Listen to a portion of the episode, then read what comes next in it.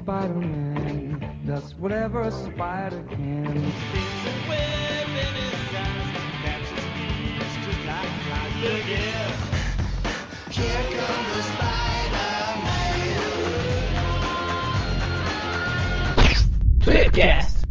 Estamos começando mais um Tweepcast. Estamos hoje aqui com a presença do recluso Lucas. E também contamos com a presença do caricato Magarin. E também estamos com o dono de pensão, Marcos. E também estão com o questionável Mônio. Você acabou de roubar o que eu ia usar. Eis a questão. Eis a questão. Olha só. Esse personagem não pode participar do Facebook. Mas, mas e voltando, né? E como sempre, esse bando de desocupado aqui está reunido graças aos esforços do estranho Eric. Ah, beleza. Conseguiu escapar aí. Exatamente, hoje vamos falar sobre um personagem. Um personagem, não. Um artista que quase nunca a pessoa faz um programa exclusivo pra ele, né? Mas Ah, é. Não lembro de ter visto nenhum. Pois é. Mas é extremamente importante, principalmente aí pro universo do Homem-Aranha, que é Steve Ditko, né? E Olha- como a gente sempre faz as coisas super, ultra, hiper, mega planejado, segunda-feira é o aniversário dele. Não, mas, mas, mas é, por incrível que pareça, isso daí é, é- foi proposital. Foi, foi. Aham. Porque eu, eu coloquei esse tema na, na- Eu planejei pro ano todo, eu coloquei assim, Steve Ditko, tem que ser no final de outubro, porque o aniversário é dia 2 de novembro. Entendeu? Nesse caso específico. Os outros também. Os outros Ah, também são acreditar. planejados. Pô, tá tudo nas planilhas, é, no Magarin. Não duvida não. É só olhar a data de criação da planilha, né? Mas Princi- Principalmente porque ele faz redondos 88 anos, né? olha só. Vai viajar no tempo? Ah, não, isso só se fosse milhas por hora. Então bora, bora falar de Steve Ditko. O bom é que nem precisa sair de casa pra isso. Igual ele. Eu tenho que dizer uma coisa, mas você não vai gostar. O que que é? Publicaram uma matéria na Scientific American sobre a nossa teoria. Eles odiaram? Não, não, eles adoraram. Eles só tinham coisas boas a dizer sobre ela. Então, qual é o problema? Eles não mencionaram seu nome na matéria, só o meu. Sério? Eu sei, não é justo. Olha, talvez seja melhor você não ler, vai fazer você se sentir pior. Cooper e sua equipe? Você tem que saber que eu não tive nada a ver com isso. É. Pelo menos mencionaram a teoria, é isso que importa. É, você tem razão. É, é exatamente igual a quando o Stan Lee e o Steve Ditko criaram o Homem-Aranha. O Stan Lee pode ganhar todo o crédito, mas o Steve Ditko sabe que foi tão importante quanto. Mesmo que o Stan Lee participe de todos os filmes da Marvel e seja muito mais rico. E tenha um nome conhecido, sabe? Enquanto que quando você diz Ditko, parece uma empresa que faz ditados. Isso não tá ajudando. Eu daria mais exemplos, mas todos em sua posição são tão esquecíveis.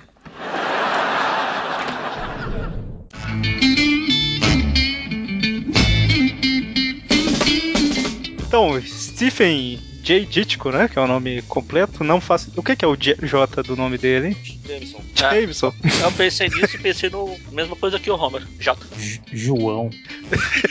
Stephen Steve João João Ditko. Deve ser J igual o Homer. J. Pronto. Ok. Steve Ditko, mais conhecido por os fãs da Steve Marvel, né? Como Steve J. Ditko, mais conhecido como Steve Ditko. Stephen. Stephen, olha. Stephen Igual o Doutor Strange. Strange, Ah, é, tá Stephen? Strange. Esse nome não é estranho, né? Exato. É.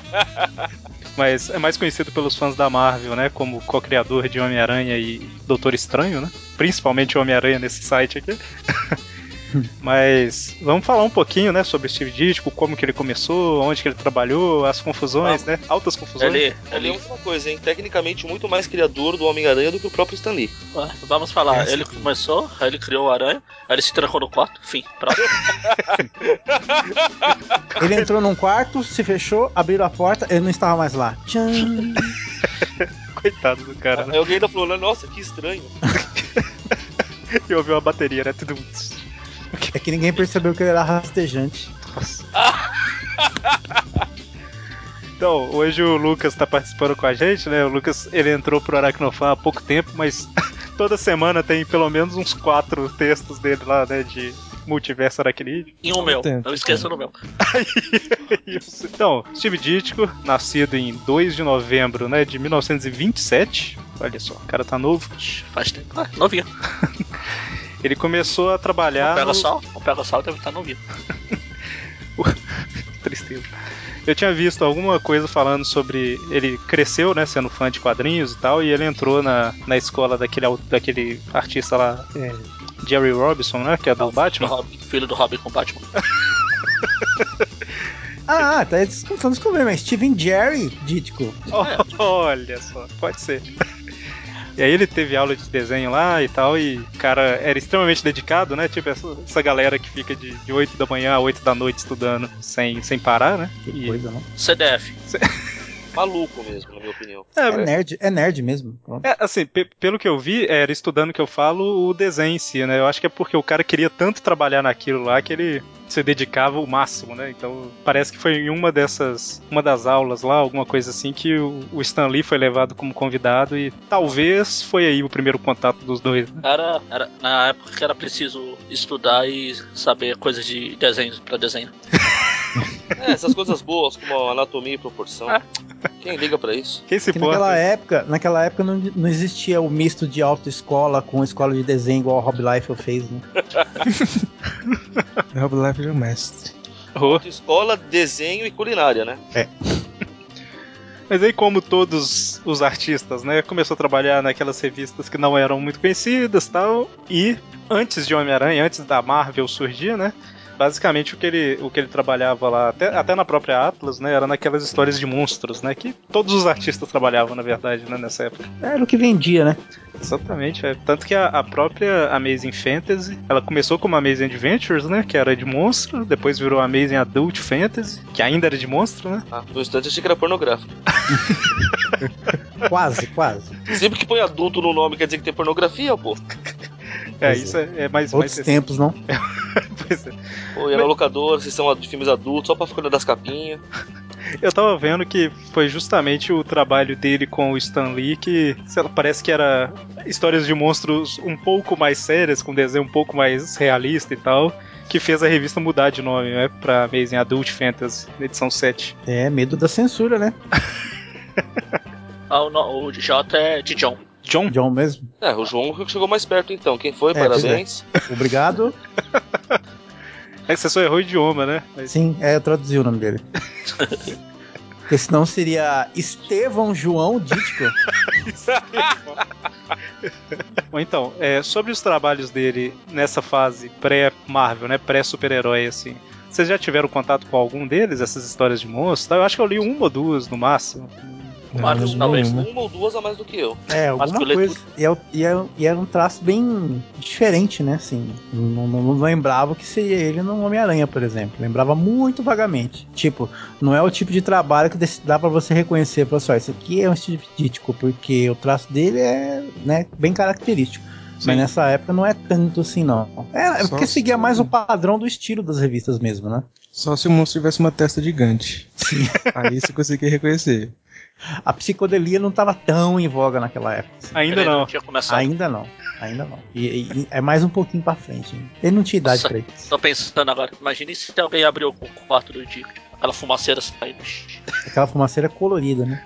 Segundo ele, o que não dá pra acreditar nada, ele acha que. Ele falou que nu- nu- nunca usou droga e tudo mais. Aham. E duvida que algum artista de quadrinhos já tenha usado naquela época. Claro, imagina. Essa é a declaração que falou que é tudo mentira, né? Essa falam é a parte isso, que né? ele falou, estou mentindo, seus tontos. Ele falou isso, aí alguém comentou assim: ah, seu mentiroso. Ele falou: não dou mais entrevista, daí trancou no quarto até hoje. Nunca mais, né? Levou a sério. Ele, falou, falou isso, isso. Balançando, balançando o pezinho igual o Didi, sabe? Não, Ele falou isso com o olho olhando pra um lado e o outro pro outro, né? Os dois girando, né? Os dois olhos É. girando, cada um pra uma direção. Mas, enfim, então, depois dessa fase toda aí inicial, né? Que no Brasil a gente encontra um ou outro, uma ou outra revista dessas aí, que é aquelas revistas. É difícil achar essas O pior que, o pior que essas revistas. É, o pior é que eles nem catalogam direito, né? Se você entrar no Guia dos Quadrinhos, eu achei uma Amazing Adventures ou Amazing Adult Fantasy lá uma vez pelo nome da história, porque eu não, nem tava acreditado a revista, sabe? É, então, tem essa dificuldade. Além de ter um estilo diferente também, naquela época não se dava tanta importância pra crédito, né? Vez ou outra, assim, o próprio artista dava uma desperta e ele assinava no meio do desenho que não tinha gente a pagar. Exatamente, porque Colocava num carro, num toldo, sei lá. Acham que não dá pra pagar, eles não conheciam a editora Abril. Exatamente. Futuramente, né? Mas aí da, na edição 7, né, virou a Amazing Adult Fantasy lá, que eu tava comentando, mas antes disso, nessa mesma época, né, trabalhou naquelas Tales to Astonish, é, Astonishing Tales, blá blá blá, Tales of Suspense, e Muitos Tails. Oi? Tem muitos Tails. tem muitos Tales, exatamente. Tails e Sonic. Mais? Sonic, é. E aí, a partir da edição 7, mudou de nome a revista por causa da dupla aí, né, Lee e Ditko, e na edição 15 virou a Amazing Fantasy com Homem-Aranha, né, surgindo. E acabou. E acabou. Morreu. Amazing Foi Fantasy tem descobrir se no céu tinha pão? Morreu. Eu tava vendo que aquela sexta edição do. A primeira série do Hulk, que só teve seis revistas, a Ah. sexta é desenhada pelo Ditko. Sim, ele que finalizou também. Ele tinha uma- um pé frio, não? Coisa, né? Aí ele entrar na revista e. Escuta, o Dítico vai desenhar a revista, mas por que que vai acabar com a revista? Que me faz chegar a uma conclusão, né? Ele inspirou muita coisa do Aranha nele, inclusive a sorte do Parker, né?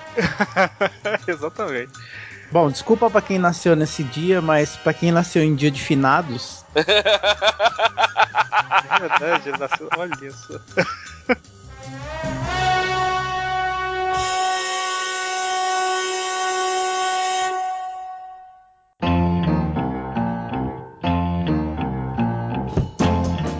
E aí, né, a, a parte de Homem-Aranha eu acho que é a que a gente mais conhece, né, que principalmente a gente aqui do site, que nas 38 primeiras edições da Amazing, mais a, a Amazing Fantasy, mais eu acho que as duas primeiras anuais, né, não sei se as três primeiras, ou seja, é mais de 40 revistas aí que a gente tá falando, né? E ele tava à frente como, como desenhista. é, produziu bem, né? Foi, foi bastante, foram quatro anos. Quatro Além anos. de ter criado o panteão do, do Aranha todo, né? Isso é até a segunda anual, anual 1 e 2, sendo que a 2 foi aquela com o Doutor Estranho, né? Que tem o Xanadu. É, ótima, ótima história. Então, a gente pode ver, o Marcos falou do panteão do Homem-Aranha. Todos os principais inimigos do Homem-Aranha foram criados por ele, né? Camale... É, a, a- mas- parte visual, né? Antes de falar dos, da criação, acho que vale citar, apesar de que acho que todo mundo já sabe, como o Homem-Aranha, ia falar caiu no colo dele, mas ele não é o Capitão Stacy. É, voltando. é, como ele foi parar no Aranha. A primeira escolha do Lee foi o Jack Jack, Kirby. Kirby. que Ele, só que ele não conseguiu fazer o Aranha magrelo igual o Stan queria. Não, não. Fica aí com seus Quartetos Fantásticos, sua- seus desenhos de, de cidades estranhas, que o, o, Dítico não faz isso. Só Não. cidade de Lego. Tetris, né? Isso. Eu vou ver se eu acho a imagem pra eu colocar no post dos prédios do Steve Ditko, né? A cidade era feita de Tetris, basicamente. Aí fala, ó, ô, ô Dítico, vê se você consegue aí. Ele fez a. Fez, o Stan ficou feliz, ótimo, achamos. Ele se desenhou, né? E É, praticamente. Se você for olhar, tem uma foto em- até dele naqueles álbuns de escola que tem lá nos Estados Unidos, que é o Peter cagado e esculpido. É a testa gigante. E, e aí foi por isso, né? Tipo, não, calma aí, tem heróico demais. Era simples, era só mandar o Kirby desenhar o Dítico, né? Não sei se ia conseguir que o, o, o Kirby era. Tem que fazer aquelas coisas quadradão, não igual o Romito, o Romitinho. Ah, é. É aquela coisa, não sei se vocês conhecem o. Bom, o Eric Magari acho que conhecem com certeza o visual que o Kirby tinha criado pro Aranha, né? Ah, que uma pistola, né? É, tô mandando aí pra. É, até o nome, né? Tinha, era aranha de prata que eles iam usar. Não, Aranha Não, não, aí é outro. É que tem o Spider. Não, mas o Spider-Man do Kirby tinha também uma pistolinha de teia. É, aquele do não. óculos. É, aquele É que eu do mandei aí, ó. Ah, você mandou aqui. Eu ia Você mandar. É, eu ia mandar Ah. exatamente essa imagem. essa, essa colorida aqui? É? Não, você sabe que não é, né? Não é? Isso é fake. Não, é fake. Sério? Isso aí é uma imagem do. feita em- com base no desenho do gigante. Minha vida acabou de ganhar um novo significado. Mas, Tudo aquilo, aquela. Já foi provado que é fake. Imagem fake no post. pra todo mundo saber que é fake. mas é um fake interessante, veja bem. Não sejam enganados como eu, gente. É legal que tem até uma capa. Tô vendo aqui, tem uma capa da Amazing Fantasy XV com esse visual aí do personagem. Não, é a mesma capa, só que redesenharam o Homem-Aranha. Na verdade não é o mesmo, não, é só Parecido. parecido. exatamente. Mas esse é o Electron, pô. Eu quero saber por que que ele tem um buraco de fechadura no peito. O Homem-Chave, Keyman. Agora eu tô curioso, porque nu- nu- nunca teve tão esboço de. Porque reza a lenda que ele tinha feito mesmo um, com esse um quadrado, coisa e tal. Aqui, ó. E o Stanley não A, curtiu. a imagem, o visual que o Kirby tinha feito. Tem, só tem essa imagem aqui, que é, foi o próprio Ditko que fez pra fazer a comparação de como seria o dele e como seria o outro. Ah, tá. Apareceu aí o Homem-Aranha do Kirby, né? É bem genérico esse. É, esse, Uhum. aquele da capa da Amazing que eu acabei de mandar aqui, é, é, é esse cara, né? Parece mais do que a- aquela do óculos e tudo mais. Só que essa aranha só tem duas patas, né? É porque É. você tá vendo ela no- num plano deitado. As patas estão uma atrás da outra. Ah, sim. tá. O Homem-Aranha tem um problema na cabeça, né? A cabeça não cresceu direito. Outra vez a aranha, tá, a aranha tá batendo palma também. Bateram o pau. Aí juntou tudo. Quando a aranha bate palma, come, tipo, sabe, as quatro patinhas juntando de cada lado. que beleza. Eu mandei no chat. essa vitrine vai ser um inferno. Eu mandei no chat um, um design que ele fez que o Homem-Aranha usa sunga. Nossa, é mesmo. E ó, e já, e já prevendo o futuro, a lente é amarela, tá vendo? Amarela. Que é isso aí? Mas a sunga é melhor mesmo. Cara, de sunguinha, eu tenho uma que eu até tive que salvar aqueles de livrinho de colorir. Se eu achar, eu vou mandar aqui no, no Não, eu não quero, eu não quero foto sua de sunguinha, não, mano. Não é foto minha sunguinha, seu maluco de inferno. Você acabou de falar. Foto de sunguinha eu tenho uma. Mas então, né? A parceria aí do Stan Lee e Steve Ditko durou uns 4 anos mais ou menos, né? Com essas mais de 40 revistas aí, né? 41, né? No, no final das contas aqui, se for olhar de Homem-Aranha, né? Amazing Fantasy, 38 Amazing é, mensais e duas anuais, né? Sem contar que. Eu acho que são só essas mesmo, de título do Homem-Aranha como principal. Sendo a última edição aquela do. do. Joe, É, exatamente, Joe. um cara chamado Joe. Apenas um cara chamado Joe, que é uma história que não tem nada demais, exceto o fato de ser a última do Dítico, né? É despedida, né? Podia ter sido com uma historinha melhor, né, coitado? Mas eu comecei a falar aquela hora, só dar uma passada aqui no. Quais os, os vilões, né, que surgiram na, na época que o Dítico desenhava. Ah, praticamente todos relevantes. É, Camaleão, Abutre, o Consertador, Doutor Octopus, Homem-Areia, olha só, gente pra caramba. Lagarto, oi? Craven também, com essa Raven, sim, sim, exatamente. É, Electro, os executores, né, com o chefão. É que eu tô passando as revistas aqui falando ao mesmo tempo. O, Mistério, que mais? O Duende Verde, né? São todos, praticamente, todos os clássicos. Curioso que as, as recentes franquias cinematográficas seguiam o Dítico, né? Em questão de vilão. Ah, exatamente, é. Tirando o Venom ali que Exce- apareceu em uma, Exceto né? pelo Venom, por isso que não deu certo, né? Só uma pergunta, quem foi que lembrou do Craven aí quando tava listando os vilões? O, esse foi eu. Então, Lucas, a gente não tava citando o Craven porque eram os relevantes. Ah, sim. Coitado. Mas o, É o, o saqueador barra meteoro tá aqui, né? Ele a gente tem que citar. Pode ver. Hum, Magma. Mas assim, uma das melhores histórias, eu acho, na fase dítico aí, né? É aquela Se Esse For o Meu Destino, né? Aquela de três partes. sim. Que Aquela que tem a, aquela parte dramática dele. é uma sequência de três páginas, né? Se não estou enganado. Que é frequentemente homenageada, né? Na série Espetáculo Spider-Man, eles re- repetiram a cena um pouco e tal. E se eu não estou enganado, é a primeira história do Homem-Aranha que é uma história em três partes, né? Em três revistas sequenciais. A mini saga, né? É uma mini saga, exatamente. Nós fizemos Trip View Classic dela há muito tempo atrás, muitos anos.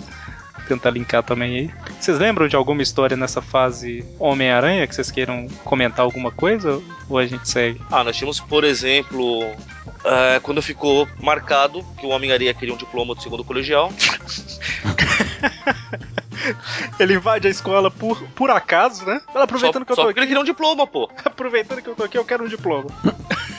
Eu acho que isso é memorável, não pode ser deixado de lado. Aí o Homem-Aranha derrota o Homem-Aranha, não consegue tirar foto. O que, que ele faz, mano? Depois, no final? Fraude! Joga a areia do, do aspirador pra cima e fica tirando foto. Dando soco Pois no é. ar. Dando soco no né? ar, feito um tonto. É, falta de caráter total, viu? Jameson was right, né? Sempre.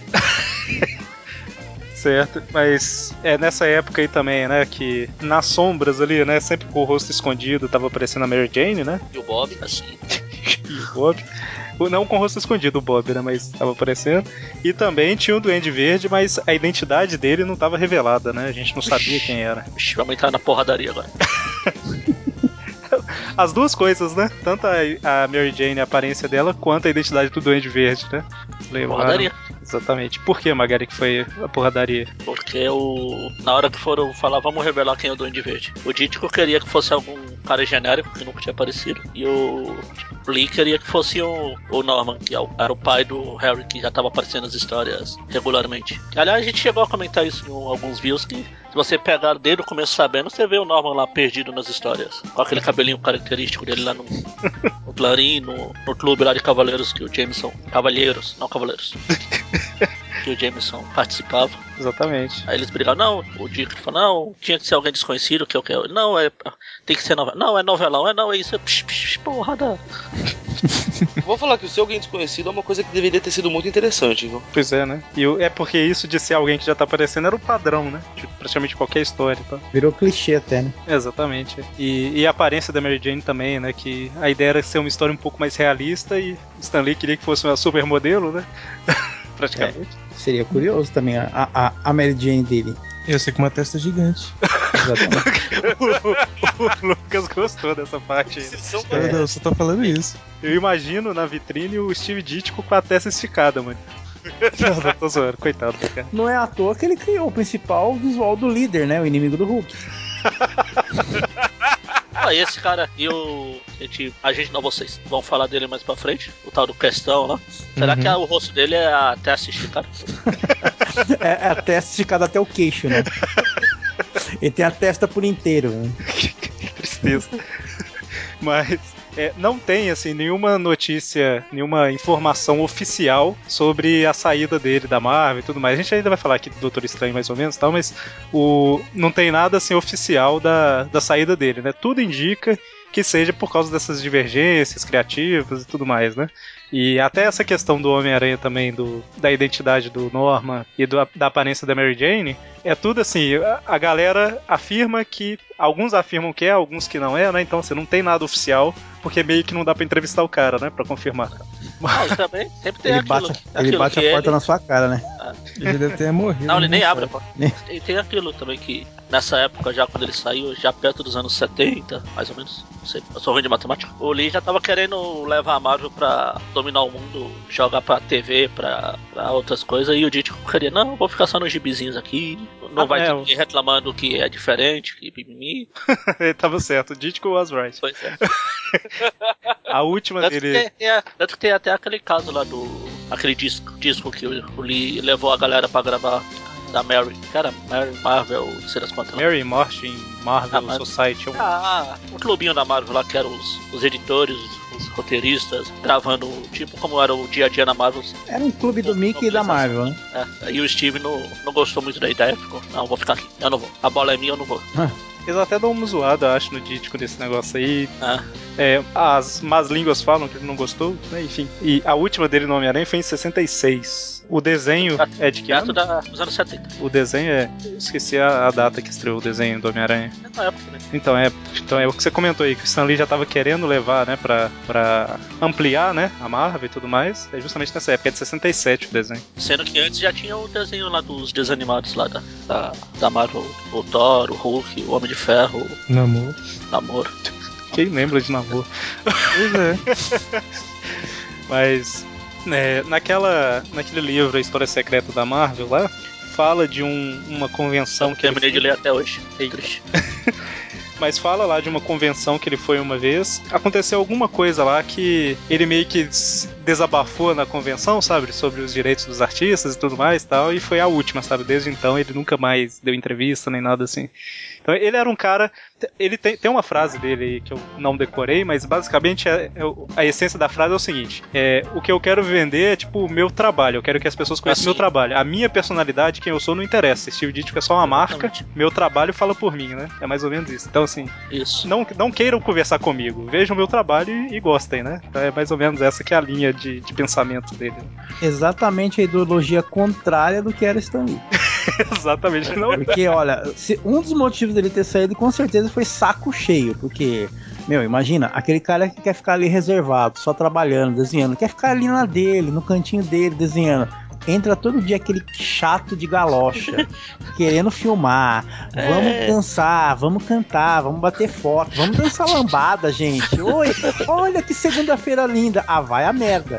Cara, eu, eu entendo perfeitamente o Steve Ditko, cara. Pode, podem acreditar nisso. Pior que é a verdade. de hoje, a minha visão do Stan Lee é que é o cara mais chato do universo. Não era, não, não, não, não, não, sabe? Não, não- é isso, imagina, sabe? A- a- a- o pessoal vai trabalhar assim na segunda, você pega a condução lotada tal, você chega de saco cheio, num dia chuvoso, vai, aí entra aquele cara lá. E aí, galerinha? Tudo bem? Bom dia. Meu, Excelsior! Hoje, que é a melhor, a melhor frase do Stanley, né? Porque é Excel, senhor, né? É a melhor É. frase. o... o Steve e- Ditko em suma saiu porque não, não permitiam um porte de armas dentro da Marvel.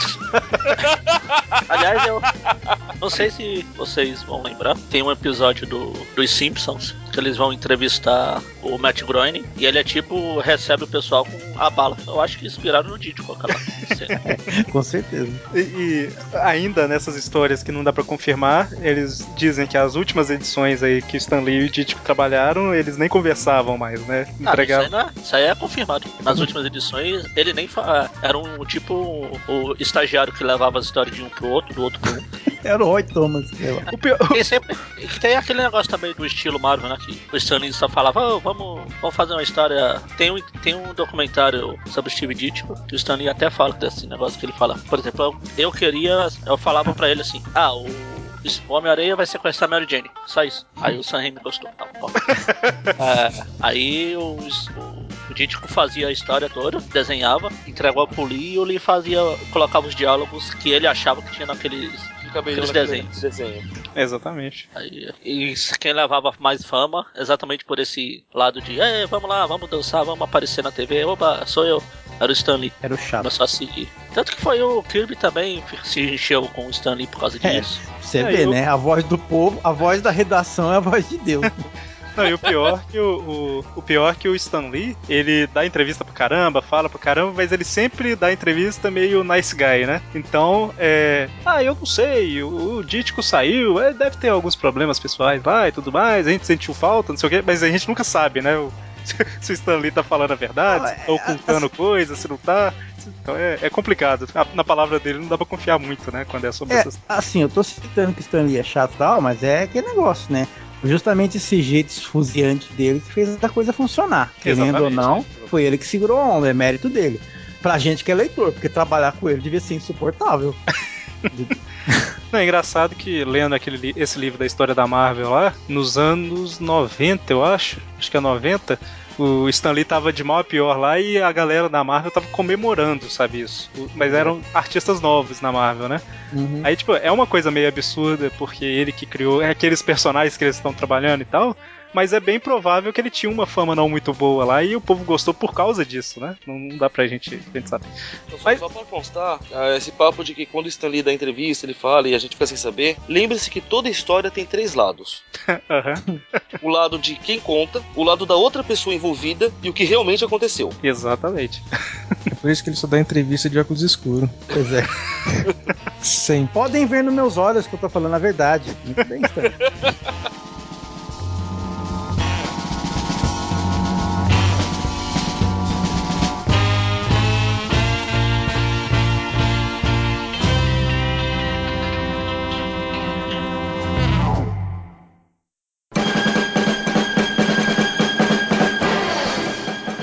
Bom, vamos voltar um pouquinho aqui antes da saída do Dítico, né? Nessa mesma época ele trabalhava na revista do, do Doutor Estranho, né? Que às vezes a, a revista do Doutor Estranho é meio ofuscada e essa fase do Doutor Estranho é meio ofuscada pelo Homem-Aranha, mas ela também fazia sucesso pra caramba e era, o Dítico era bem reconhecido por ela, né? Na parte que ele não se drogava e representava perfeitamente o que drogados viam, né?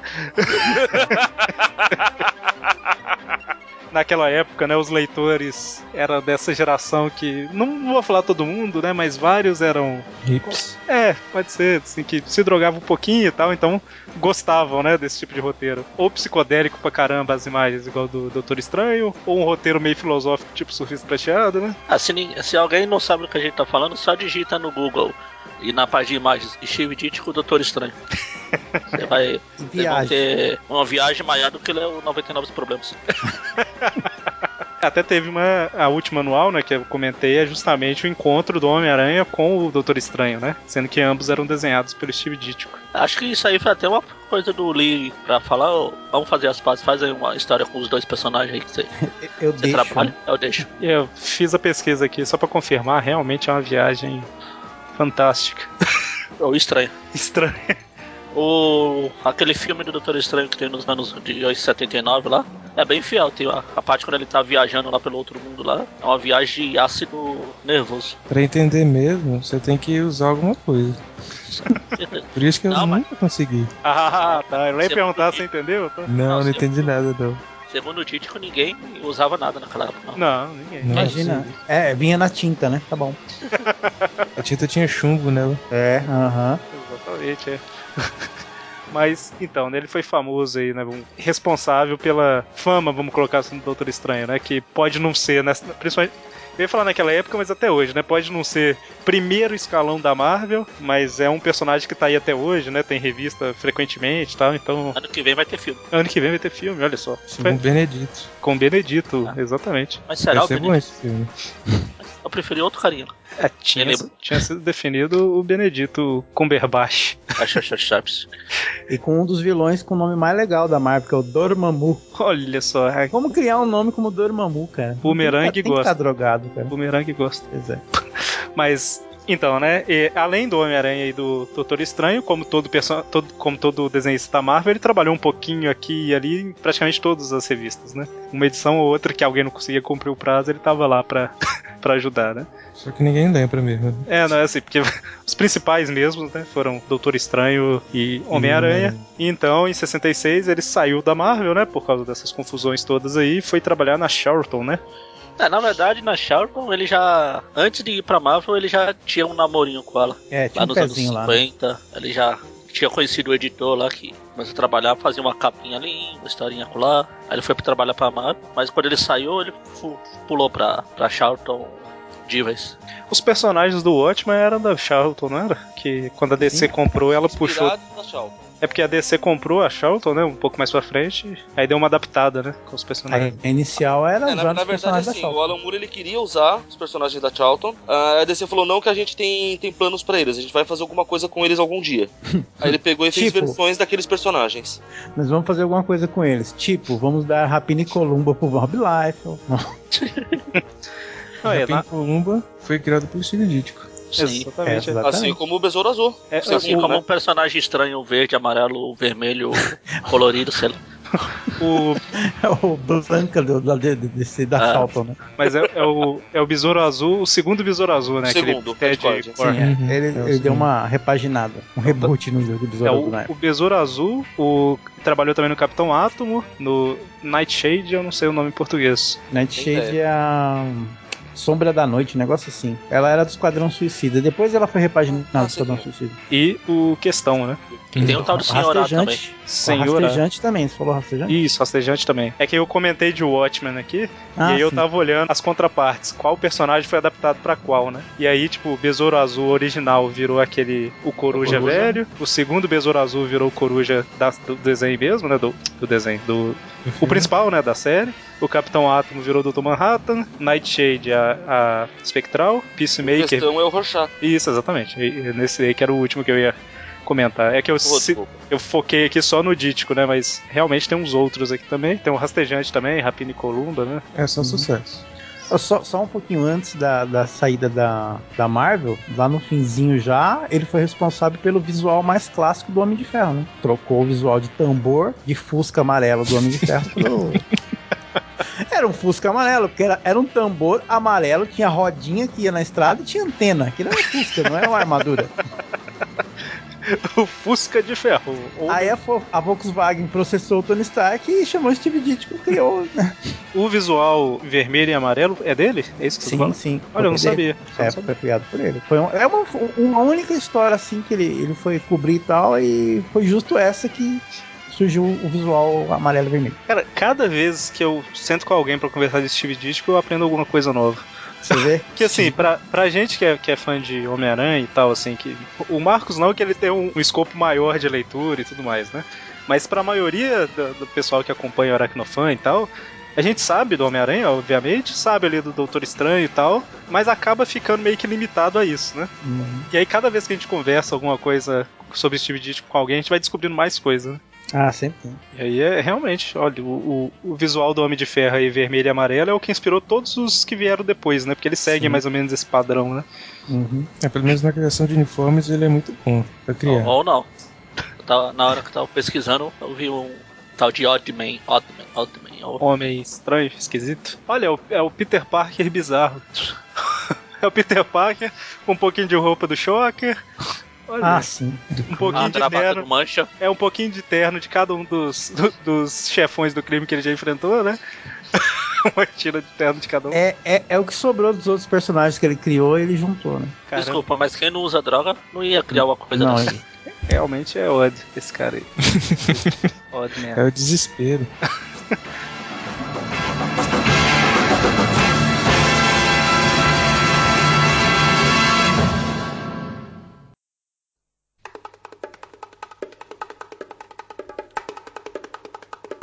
Então, ele ficou um tempo aí, né, na, na Charlton, trabalhou com vários personagens e a Charlton foi comprada pela DC, né? Então, assim, vários A- personagens. A que- Charlton, a Charlton foi comprada pela chata.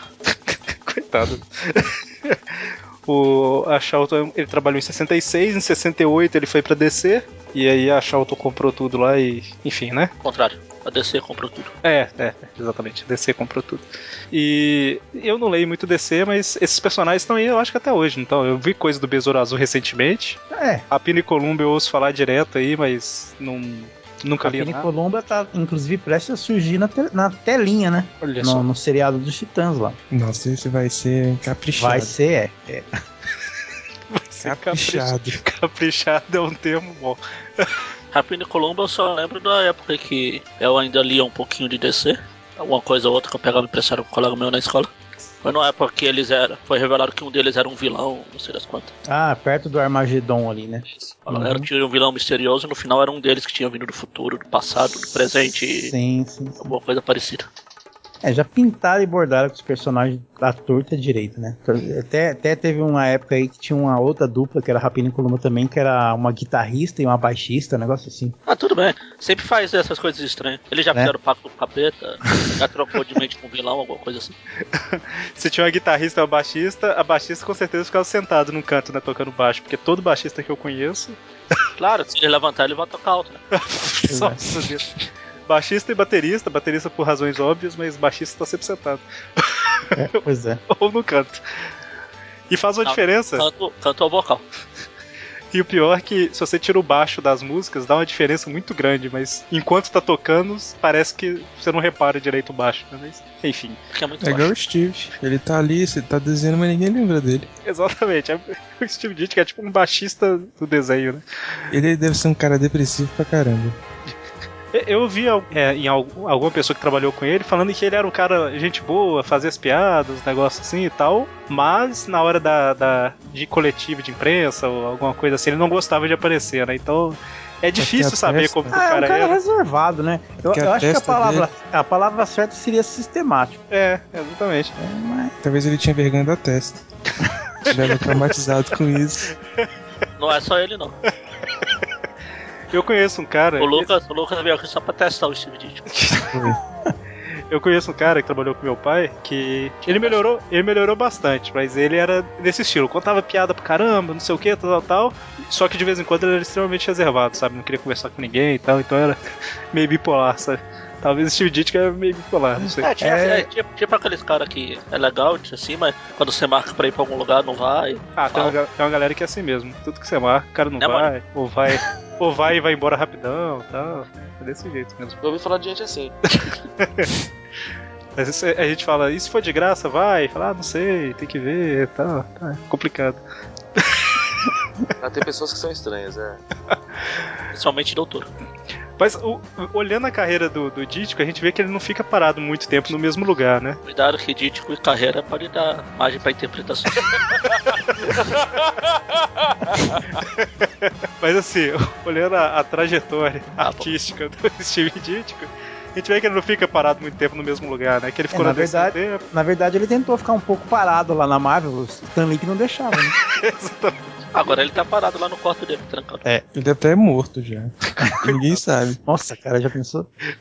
É, se pegar pra olhar trabalhos dele aí, nem, nem dá pra ficar falando aqui, porque é tipo seis meses em cada editora, né? Então é complicado. Mas em, em 75 ele voltou pra DC e em 79 ele fez alguns trabalhos pra Marvel, né? Aí Ele voltou pra Marvel. O Stanley já tinha meio saído, ele falou. Ele olhou É, pra agora fora. vou- ele colocou vai. tipo. Ele chegou lá, colocou tipo o chapéuzinho assim, sabe? Aí ninguém, não tinha ninguém lá. É, vamos, pula, pula ali. Aí ele começou a entrar. Ninguém reconheceu ele, né? Ninguém sabia como é que era a cara. É, mas bem da verdade eram especiais que deixavam ele entrar. Bem da verdade é assim, né? Deixavam ele fazer meio que por. Só pelo nome, né? Assim, não, é o cara que criou o Aranha e tal, mas não era pra pegar nada assim, Como não? série regular. Como não? Agora que vem as maiores criações dele. São o Speedball e a Garota Esquilo. Olha só. Garoto esquilo. Speedball também é uma coisa, né? Não tava Não, e- usando nada também, né? E, o- e Speedball foi criado no manual do Homem-Aranha, anual 22. Que coisa, né? Speedball é aquele da Guerra Civil, né? É aquele das, das bolinhas lá. É o do, Ah, o que sim. sobreviveu lá, né? Que virou penitência, do, doença, sei lá, que ele Mas gostava de sofrer. é interessante, né? A revista a Amazing Anual 22, eu não lembro de que ano que é, não sei se é anos 90 já, mas tá certo que eu acho que nem tem Homem-Aranha na história em si, né? Apesar de ser o manual do Homem-Aranha. Mas é o Steve Ditko numa revista do Homem-Aranha, né? Depois de muito tempo aí. 22. É, tem na- sim, é, um, é a 80 parte de. é 88. parte de uma- É parte de uma história em algumas partes lá. Tinha o Aranha, os Novos Guerreiros, o um de cara. Era aquela guerra total evolucionária lá, alguma coisa assim. É uma que tem o Demolidor também, na capa? Isso. Ah, sim. Engraçado que o Demolidor tá com duas setinhas, mas ele não- Por que, será? Ele não viu? É, eu não cheguei a pesquisar não, mas essa anual ela saiu no Brasil? Que nessa faixa aqui de anuais teve um monte de coisa que nunca É, saiu por aqui. Desses trabalhos assim, pós, é, na volta dele pra Marvel, eu lembro mais de histórias que foram publicadas aqui e lá fora também, em a- geralmente em anuais. Ou seja, era só revista sazonal que ele fazia. Se eu tô reconhecendo a imagem, a capa, pela história, saiu sim no anterior Aranha. É provavelmente. Ele trabalhou um pouquinho também de Micronautas, Capitão Universo, Homem-Máquina, Capitão Universo. Godzilla, olha só, é aquele que saía pela É, Marvel. na verdade, foi uma história do Godzilla que foi adaptada pra outra coisa. Que a história do Godzilla lá já tinha terminado. Ah, tá. Mas tem um sobrou essa, sobrou. a- Põe, aí, põe o Lee aí, põe o Dítico aí que ele gosta de fazer coisa de monstro. coitado, né? É, Eu acho que até. Eu não sei se ele. O que que ele fez exatamente, mas parece que até na época de adaptação de Power Rangers ele trabalhou um pouquinho. Que a Marvel Dá tinha, dá pra né? você ver. Achar tinha, né? não pode piorar. o fundo do poço, né?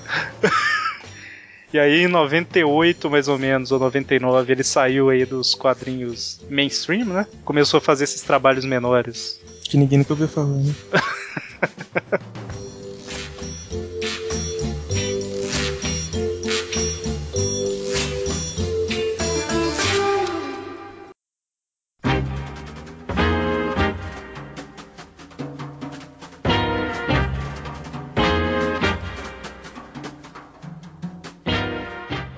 Curioso notar que teve uma época que ele fez, inclusive trabalhando para independentes também, ele criou um personagem chamado Mr. A, Mr. A, né?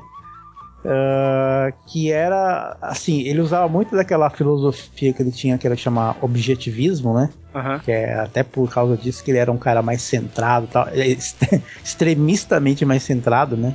E esse personagem, a curiosidade assim, que ele era praticamente era o questão também, só que era a antítese do questão, né? Tanto é que tem, tem apesar de ele não ter isso nas histórias, mas questão é question, né? Que de questão, no caso. E o Mr. E é a resposta, answer. Olha só. Olha só. É. Ou seja, ao invés de ser Ele- paranoico, ele acredita em tudo que o governo diz, é isso. Exatamente. Esse era um personagem assim mais sanguinozóide que o, que questão, né? Ele saía dando porrada em todo mundo. É, é- era meio o, o que o, Steve Ditko queria realmente fazer com questão sem, sem ter interferência editorial. É, exatamente. Era praticamente o Dítico de uniforme, né? Era o Dítico de uniforme. Acho que é o personagem mais assim que ele, ele, ele assumiu mesmo assim, assim, não, eu sou eu. Esse aqui sou eu, é assim. A filosofia do personagem, a filosofia de uma história, não do personagem, tem que ser essa. Foi o que mais ele escancarou. Mesmo porque era uma editora independente, né? Se eu não me engano, se bobear até independente, até bancado por ele mesmo.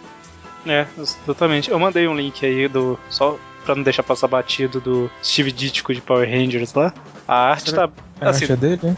a arte é dele. Dá pra ver é que deu uma, uma atualizada boa na arte aí, né? Pra... É porque a testa diminuiu bastante. Ainda tem. tem... Mas acho que não é dele não, essa arte aqui. Deixa eu olhar aqui, não é possível. É muito bem feito. Coitado do cara. Mas enfim, é, tá, tá bem diferente. E aí, nos anos 2000, o, o cara não parou ainda, né? Eu acho que tinha coisa dele até de 2012 aqui na- nas pesquisas que eu tava vendo, né? Tá Sim, com- ele fez algumas coisas tipo. Usou agora essa nova plataforma que é. Vamos pedir dinheiro pro povo pra publicar as coisas. Kickstarter, né? Ah, ah, esse isso que descarta, tinha esquecido a, a palavra. Que ele criou um álbum com as ilustrações dele, com histórias independentes. Ele tá sem sair do quarto, é claro, mas tá lançando coisas pela janela, assim, sabe? Então, o pessoal lá de baixo. Não saindo do quarto gasta menos, né? Por isso que trabalha menos. Eu sei que ele fez vários trabalhos, ele tá, eu acho que ainda tá fazendo com, com um artista, que eu esqueci o nome dele. Robin Scott Snyder. Melvin. Robin Snyder. É. Robin Snyder. É, tem vários trabalhos do Ditko e Robin Snyder aí. É basicamente trabalho menor, né? Mas tá saindo direto coisa. Tava, tava dando uma olhada aqui no- nos lançamentos e tal. Tem muito trabalho dos dois juntos. Inclusive esses do Kickstarter aí e tal. Sim. Só que se, se você colocar Steve Ditko e Robin Snyder no, no Google Imagens, aparece tipo desenho de colorir, tipo Jardim Secreto. tá muito, tá muito ruim isso aqui. Parece que é da década de 50, sei lá. É, o problema do Dítico, pela idade que ele tem hoje, é, é que assim, na faixa etária dele, geralmente artistas dessa época vivem mais de fazer commission, parecendo em convenção e tal. Como ele é um cara muito retraído, Ele é contido. ele é contido, então. É por isso que ele não ficou famoso. É, É, ele, é, ele é famoso, né? Tipo, famoso ele é, ele só não, não- não se montou nisso, né?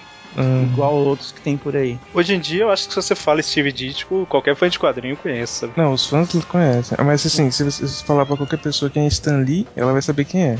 Ah, mas também, né? O cara fica aparecendo até, até na quitanda o cara fica aparecendo. É, não, mas é, Stan Lee é, é um ponto totalmente fora da curva, né? Tipo, É. se você É. chegar pra qualquer pessoa e falar quem que é Jack Kirby, a pessoa não sabe. Stan Lee É não sabe. O Stan Lee é showman. É, exatamente. Ele, ele se dedicou a isso, né? É. Eu mandei uma imagem aí que o Lucas vai gostar, tá no Eu post. percebi. É o Steve Ditko mostrando toda a sua testa. É fantástico. Dois, dois centímetros a mais é o líder. Não, porque assim, não é assim, uma coisa. Ah, o cara tem testa. Não, não, ele não tem uma testa grande. A testa dele é gigante. Ele não tem testa, ele tem capô. Exato. E o pior é que não é aquela galera que, tipo, começou a ficar careca, sabe? E tá Não, com a testa. Não, é tipo, realmente é a testa, né? Não, não Na é. verdade, tá ele não começou. Na verdade, ele não, come... ele não ficou careca. A testa que cresceu. Como, será? Como será que ele tá hoje em dia? É, não tem foto, eu tentei achar Não tem. foto. Não, não tem, Ele não não tem. sai ele de não, casa. Nem Tem um áudio dele só perdido por aí.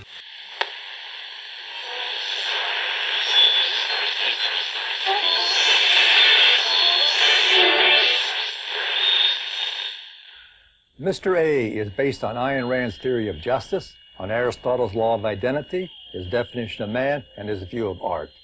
Aristotle said that art is philosophically more important than history. History tells how men did act, art shows how men could and should act.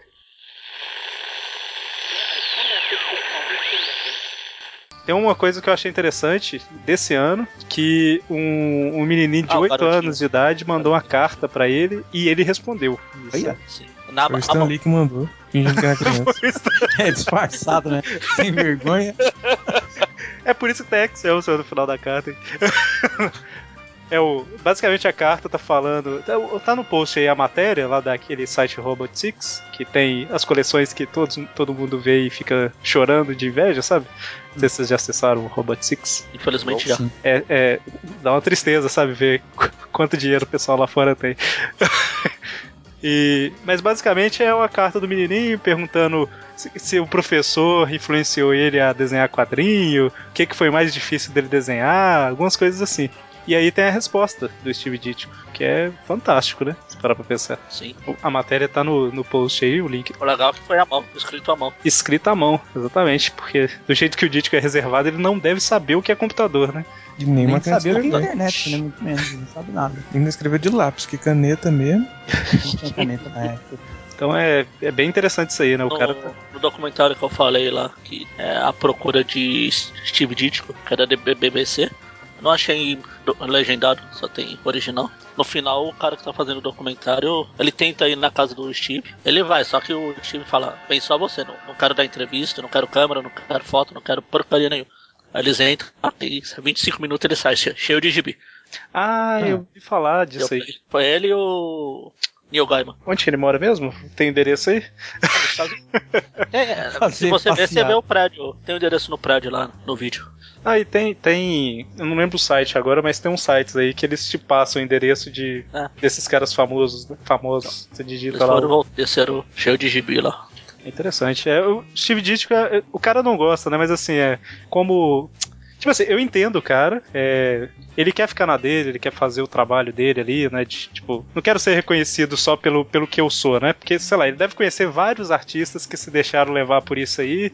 Aí sacrificaram o trabalho pra ficar aparecendo em convenção, não sei o que, aí o trabalho foi piorando, sei lá. Rob Liefeld? Não, esse aqui Esse teve dia trabalho. ruim. Mas ele é um cara mais na dele, né? O cara que. Um cara mais Peter Parker ali e tal.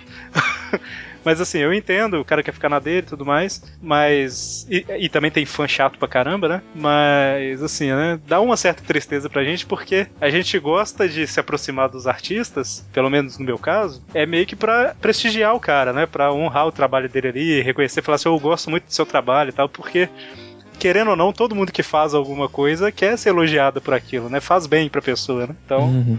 é igual Esse é um ponto. O outro é que ele é simplesmente maluco. é igual o aquelas revistas das gráficas MSP, né? Em todas elas eu tô pegando os autógrafos meio que pra conversar com a pessoa e falar ah, parabéns pelo trabalho e tudo mais, né? E acabou que virou costume, agora eu tô pegando em todas, mas é, é mais pela conversa do que pelo autógrafo em si, né? Então é, sei lá, eu acho que é, É, é um ser humano, afinal de contas, que tá fazendo a revista, né? Tem, tem esse lado. exatamente, a gente quer conhecer as pessoas que fazem as coisas que a gente gosta, né? É, por outro lado, também, o, o, o Dítico, não sei. Eu acho que se ele tivesse tentando ficar nativa, de repente ele acabaria meio que jogado para escanteio, tipo. Dar um exemplo aqui de, de pessoas que ah, brigavam na época: Herb Trimp, Don Heck, né? Uhum. Tem um traço, é claro, assim, não, não chegaram a estrelar tanto quanto ele e tal. Mas meio que foram jogados de lado, assim, pela indústria, porque com a alegação de que o tempo dele já passou. Eu acho que o Steve Ditko meio assim, ele, ah, ele anteviu isso antes. Ele anteviu isso. Ele simplesmente saiu da jogada antes que acontecesse isso com ele. Ele se deu uma aposentadoria Uhum. da É. indústria, né, como um todo. E aquele negócio também, né? Tipo, a gente não sabe exatamente como que é o ritmo do trabalho nessas empresas, apesar que a gente ouve É. falar uma coisa ou outra, né? Mas às vezes pode ser o caso da pessoa simplesmente quer se. Tipo assim, estou ficando estressado pra caramba. É, o tanto que eu ganho não vale a pena o- os problemas que eu passo, tá? Eu prefiro sair e trabalhar num lugar menor, faço menos coisa, ganho menos, mas tenho uma estilo, um, qualidade de vida melhor, né? Tem muita gente que faz isso em várias Sem áreas, dúvida. né? Uhum. Ou ele, igual o Mônio falou, ele pode ser só maluco, mas vamos tentar abrir outras possibilidades. Ou as duas coisas. Ou as duas coisas, nada impede. Dá o benefício da dúvida, né? Exatamente. E atualmente tá com 87 anos, mais ou menos. Até Teoricamente. segunda-feira. Vai fazer- Até segunda-feira. Supostamente, né? Uma que É ninguém porque- viu se ele tá vivo. Exato. Não tem foto pode recente. tá, tá caído na mesa de desenho. Só esqueleto lá, mas tudo bem. Coitado do cara. Mas é, dá, dá uma tristeza, né? Seria interessante se a gente conseguisse. Que fosse uma entrevista dele, né? A gente vê alguma coisa e tal, mas dá pra entender, né? Enfim, né? Eu acho que cobrimos tudo que dava pra falar aí do Steve Ditko. É o que eu comentei, né? Toda vez que a gente conversa sobre ele, a gente descobre coisa nova, então provavelmente existem outras coisas que a gente não falou aqui, mas. É, com esses trabalhos que a gente falou dele aqui, talvez uma pessoa que tá ouvindo, que seja fã do trabalho do Steve Ditko, pode correr atrás e ver mais coisas dele, né? Inclusive o que tá saindo atualmente e tudo mais, né? Algumas coletâneas, alguns trabalhos inéditos, eu acho ainda e tal. Alguma pessoa pode ter o contato com ele, né? Olha, você imagina? Vai saber. Contatos imediatos. De testeiro grau, né? Exato. Nossa! A pessoa encosta a testa na dele. Se conectam. Manda Era a carta, sua né? essa, Ca- Du. Caro Steve Ditko, essa sua testa é de verdade? Se ele tiver careca atualmente, deve ser fantástico, né? A testa vai lá em cima e desce, assim. Isso.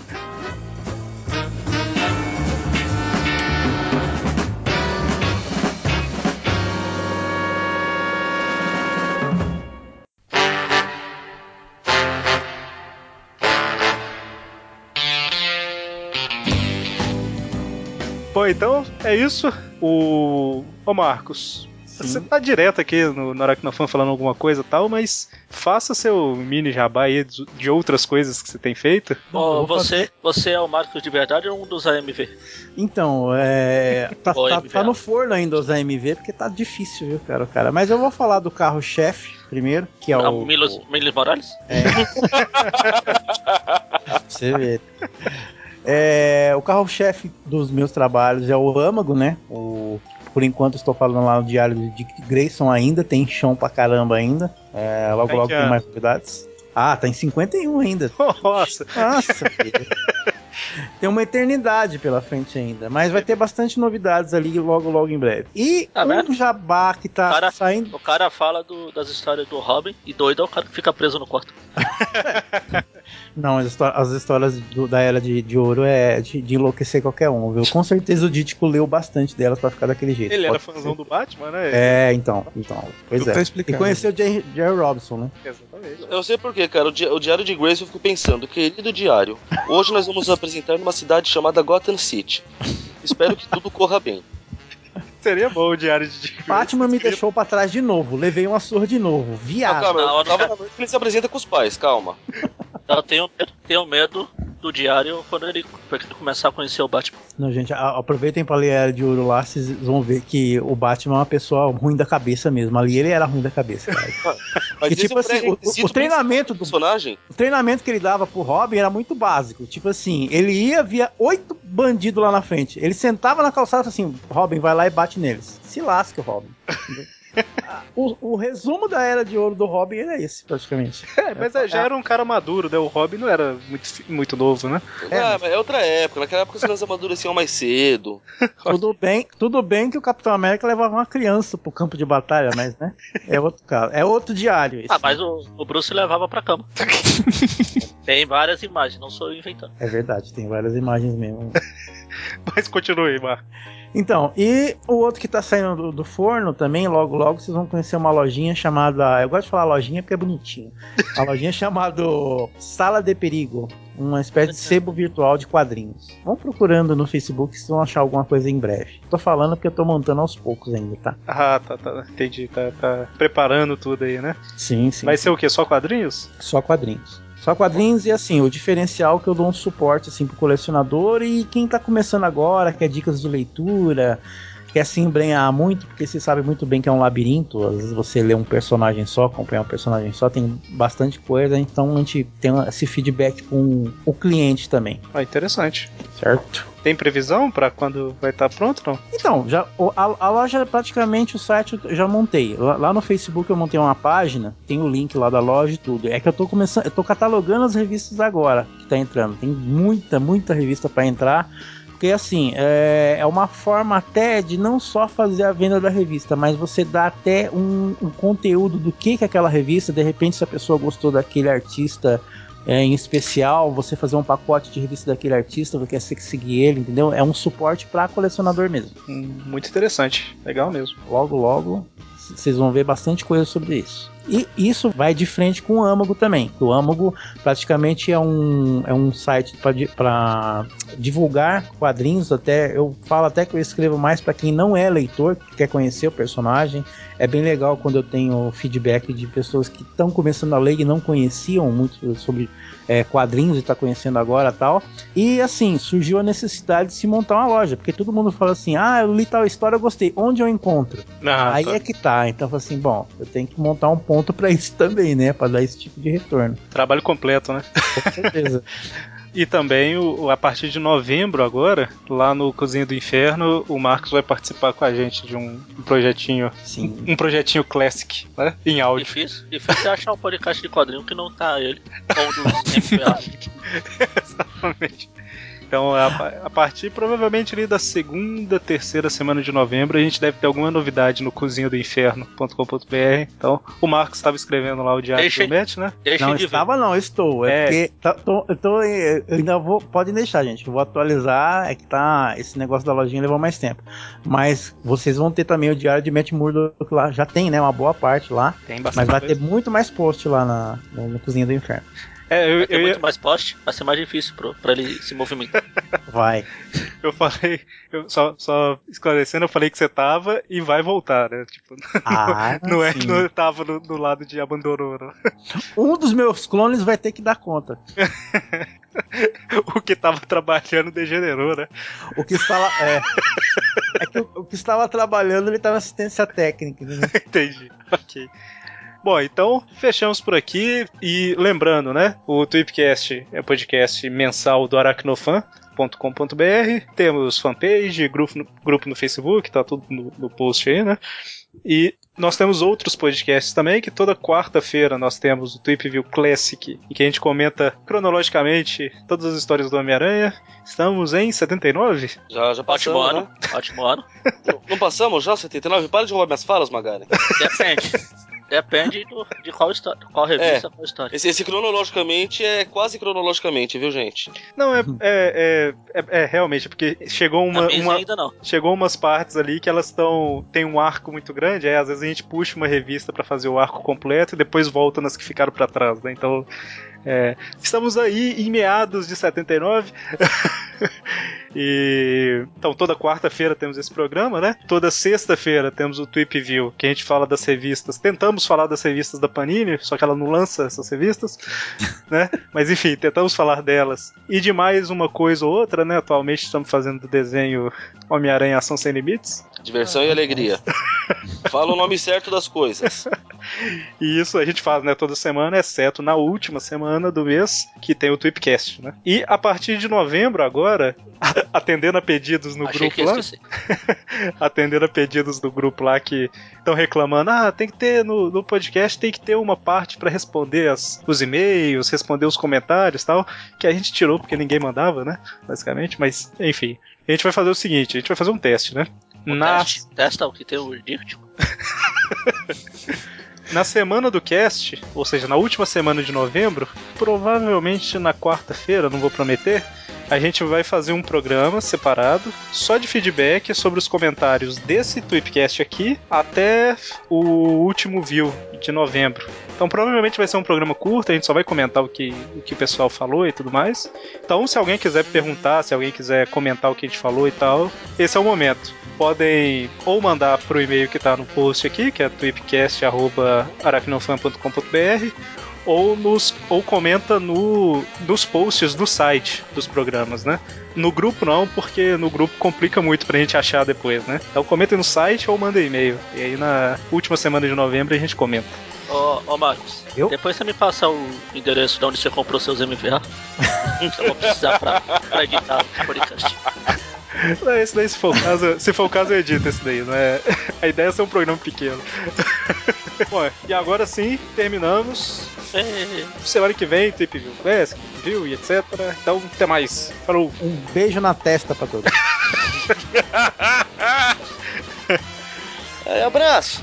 Falou, pessoal. Oh, valeu! Dois, três, testando, testando.